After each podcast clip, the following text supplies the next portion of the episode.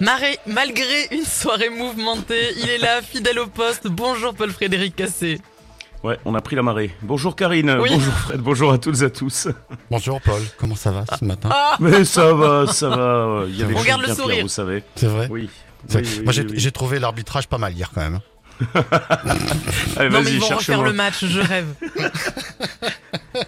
C'est bizarre parce que hors antenne quand on en parlait, euh, Karine, t'as vu, il, il- il était euh, À beaucoup, fond. beaucoup plus énervé. Hein Là, euh, je- non là, euh, c'est peut-être la comme peur, si de rien. voilà, peut-être la peur d'être à l'antenne, je sais pas, mais bon là, non non, c'est non ça va, tout va bien. Allez, c'est la synthèse Vige aujourd'hui le dicton. À la Saint-Édige, euh, l'arbitre on fustige. Voilà, hein, on a quand même une dent contre Alors. l'arbitre. Vous avez une petite Bon. météo à nous donner ce matin Oui, alors semaine en flux de sud avec euh, un peu plus d'agitation en seconde partie de semaine.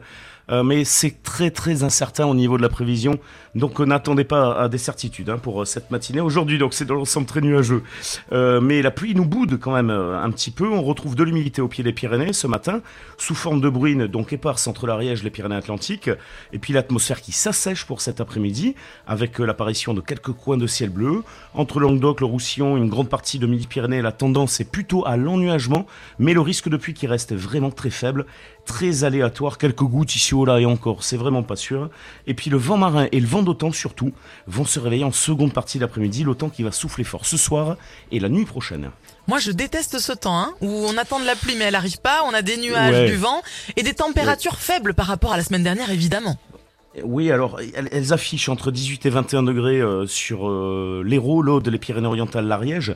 18 par exemple à Saint-Pons, 20 à Perpignan, 21 à Pamiers. On est quand même au-dessus des normales de saison encore. hein. Ah oui Et puis 22 à 25 degrés euh, sur euh, Midi-Pyrénées-Aquitaine, 22 à Saint-Gonnas-Muret, 23 à Castres, Toulouse, 24 à Montauban du côté de Cahors de Hoche de Tarbes et localement 20 à 25 degrés pour la région paloise. Euh, ben, oh pardon. Pas Ben, euh, Ben c'était le nom de l'arbitre. Oh là là là, je suis Ah oui, c'est désolé, je suis désolé, je désolé. Paul Frédéric pour euh, les jours à venir. Ouais, le marin et l'automne qui vont être sensibles demain, rafale à 60-80 km heure, le fun qui se réveille également pour les Pyrénées, un ciel changeant pour euh, le sud-ouest et plus nuageux en revanche sur le Languedoc et le Roussillon avec la mise en place de pluie pour le département de l'Hérault demain. On attend 5 à 10 mm et puis euh, donc je vous le disais, beaucoup d'incertitudes par la suite, un perturbé en flux de sud, donc il est possible que les Pyrénées jouent leur rôle protecteur, c'est-à-dire l'effet de fun qui pourrait euh, se propager. En revanche, près de la Méditerranée, ça devrait franchement se dégrader au fil des jours. Ça fait deux fois que vous dites l'effet quoi?